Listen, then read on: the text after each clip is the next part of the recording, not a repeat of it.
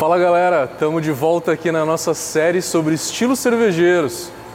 A gente deu uma pausa por uns seis meses, mas agora a gente está voltando. E o estilo que a gente vai falar hoje é o 6C, Dunkelbock. Quer saber um pouquinho mais? Não saia daí.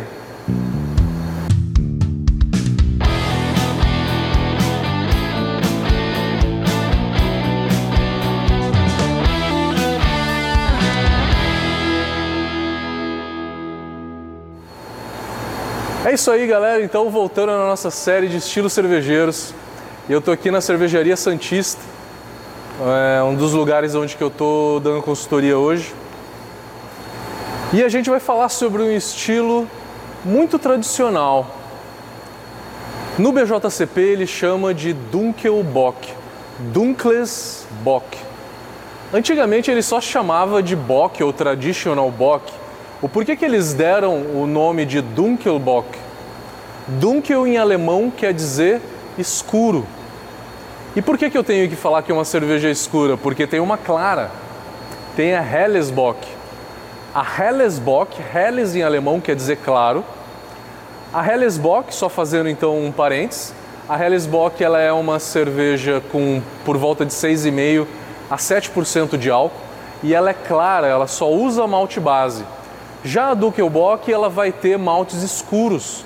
É a bock que a gente conhece. É aquela bock mais amarronzada e mais maltada que a gente conhece. Então o nome vem disso. Dunkers de escura e Bock é o estilo tradicional que a gente conhece, né? Mais uma curiosidade, da onde que vem o nome Bock? Em alemão, quem criou esse estilo foi uma cervejaria chamada Einbecker. Ein, E-I-N, em alemão quer dizer uma.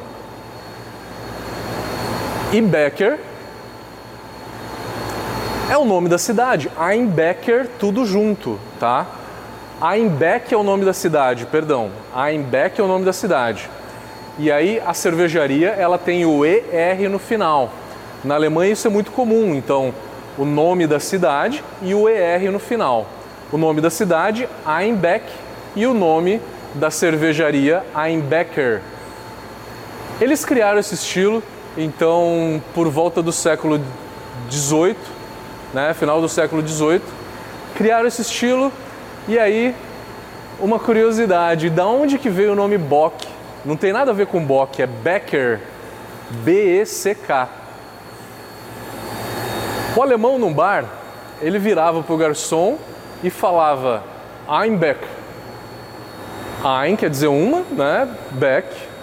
Só que o bávaro ele tem um pouco de um sotaque, né? Um pouco mais caipira que eles falam, né? E Einbeck é uma cidade na Bavária, no norte da Bavária. Bavária é um estado muito grande, aonde que Einbeck é, é uma das últimas cidades ao norte da Bavária. Fica quase no centro da Alemanha. Então a gíria vem do cara, do alemão lá no bar, pedir ein Bock, né? Uma Bock. Então aí eles começaram a separar essas duas palavras, ein de uma e Bock virou cerveja. Então nessa história eles acabaram chamando então a cerveja de Bock, né? Foi daí o nome esquisito até, tá? Porque em alemão Bock quer dizer cabra é por isso que muitos de vocês podem já ter visto alguns rótulos alemães aonde que está ali uma cabra na, no rótulo. Esse é o motivo, porque Bock em alemão quer dizer cabra e veio de Einbock. Essa é a origem do nome, que o BJCP hoje chama de Dunkelsbock. É uma cerveja com um álcool relativamente alto de 6,3 a 7,2. No BJCP, quando a gente tem essa faixa de álcool, você pode geralmente pegar o meio da faixa. E essa cerveja ela geralmente tem de 6,5 a 6,8 de álcool.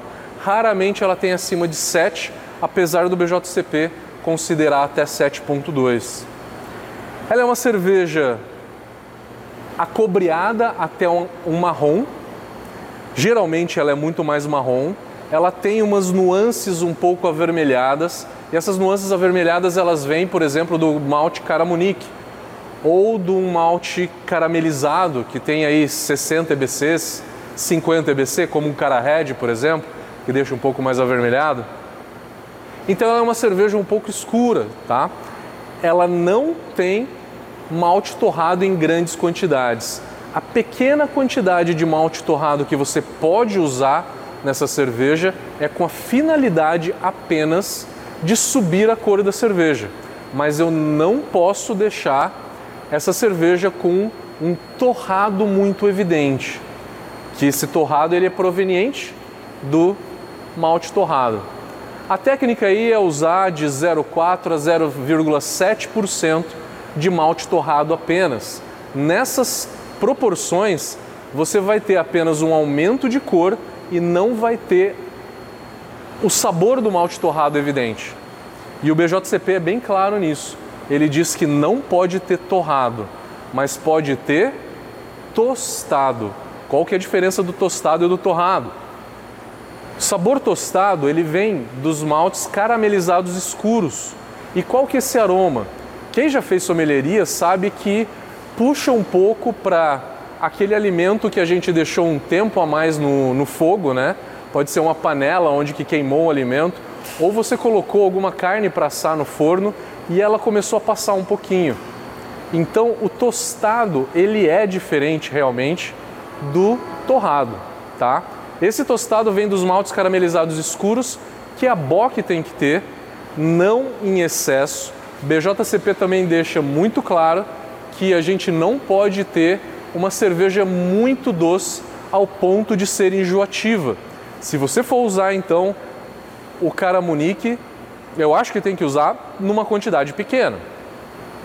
Pode fazer aí de 4% a 7, 8%. Não chegar acima de 10, 12, 13, 15%, que já é uma quantidade aí muito alta que pode deixar essa cerveja enjoativa. Um outro segredo da Bock é a base dela. Ela é uma cerveja cremosa. Uma das melhores Bocks que eu já fiz. Eu fiz a base dela 100% Munique. Se eu usar só o Munique 2, que é o Munique escuro, eu tenho um poder enzimático muito baixo e a cerveja vai ficar muito escura, provavelmente um pouco enjoativa e você vai ter problema de conversão.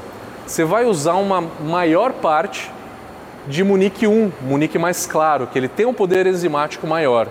Então usa uma grande parte de Munique 1, Munique 2, que é para dar mais cremosidade, o Munique ele tem melanoidinas, que são substâncias que dão a cremosidade que a Bock precisa. Preciso também aí de um Caramunique, por exemplo. Posso ter um pouco de Cara Red. Caramunique nas proporções que eu falei, pode ter um pouco de Cara Red e se você quiser deixar ela um pouco mais escura, geralmente se faz usar o malte torrado numa proporção menor. E é nessa proporção de 0,4 a 0,7% apenas. Então tá aí uma dica de como fazer a base maltada da Bock. Vamos falar agora, por exemplo, da lupulagem. Lúpulos alemães, lúpulos continentais, que o BJCP trata, chama de lúpulos continentais, são aqueles lúpulos mais antigos, né? Como um Mittelfru, como um Hersbrucker, como um Tettnanger, e aceito o Sass também, tá? Desses lúpulos mais antigos lúpulos que também se usam em lagers. Não posso ter um aroma muito evidente de lúpulo. O aroma de lúpulo ele tem que ser de baixo a inexistente. A lupulagem então aí tem que ser bem neutra. A fermentação também tem que ser neutra. Prefira leveduras que dão um perfil de fermentação neutra. Prefira o W34 do que o S23, por exemplo, tá? O S23 ela é uma levedura lager mais frutada e o W34 mais neutro. Prefiro então usar uma levedura mais neutra. O retrogosto dessa cerveja ele é muito equilibrado, aonde que a gente tem um bom equilíbrio entre o doçor do malte e o amargor do lúpulo. É uma cerveja bem equilibrada na boca e no retrogosto. Então, o IBU dela que vai de 20 a 27 ele tem a finalidade de prover um equilíbrio entre malte e lúpulo. Um bom equilíbrio, então, como eu falei, é uma cerveja que não pode ser enjoativa. É uma cerveja ligeiramente alcoólica, mas não pode ter um aquecimento alcoólico muito evidente. Se tiver, o aquecimento alcoólico ele tem que ser leve, não pode ser muito evidente. O corpo dela ela tem que ser de médio a médio alto, não pode ser um corpo muito intenso. Em alguns, ver, algumas versões mais tradicionais usam a decocção. A finalidade numa cerveja maltada como essa de usar a decocção é a gente começar a ter um pouquinho mais de complexidade nos produtos de maiar que essa cerveja pode ter. É obrigatório ter decocção numa cerveja dessa? Na minha opinião, não.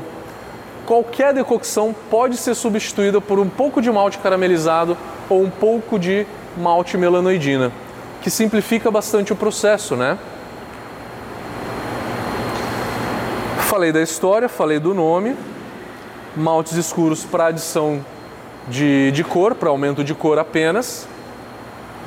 Comparação entre estilos é uma coisa muito legal que o BJCP também traz. Eu, no meu entendimento, costumo dizer que a Dunkel, Munique Dunkel e a Dunkel Bock são cervejas muito parecidas em termos de malte em termos de lupulagem em termos de fermentação.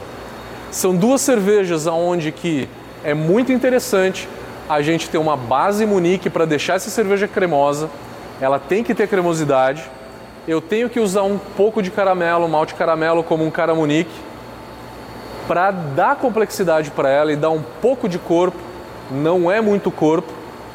E eu posso usar um, também um pouco de malte torrado para que essa cerveja suba um pouco de cor. Todas essas coisas você pode fazer tanto na Dunkel quanto na Bock. O perfil de malte é igual.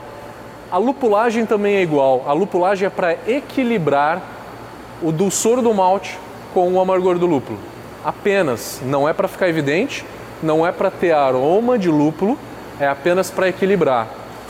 Ambas também têm que ter uma fermentação neutra.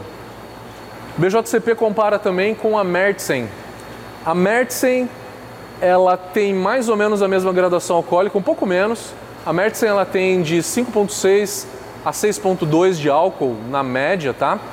É, a Märzen também tem um pouco de malte caramelo, mas a Märzen ela acaba tendo um corpo um pouco menor do que a Bock.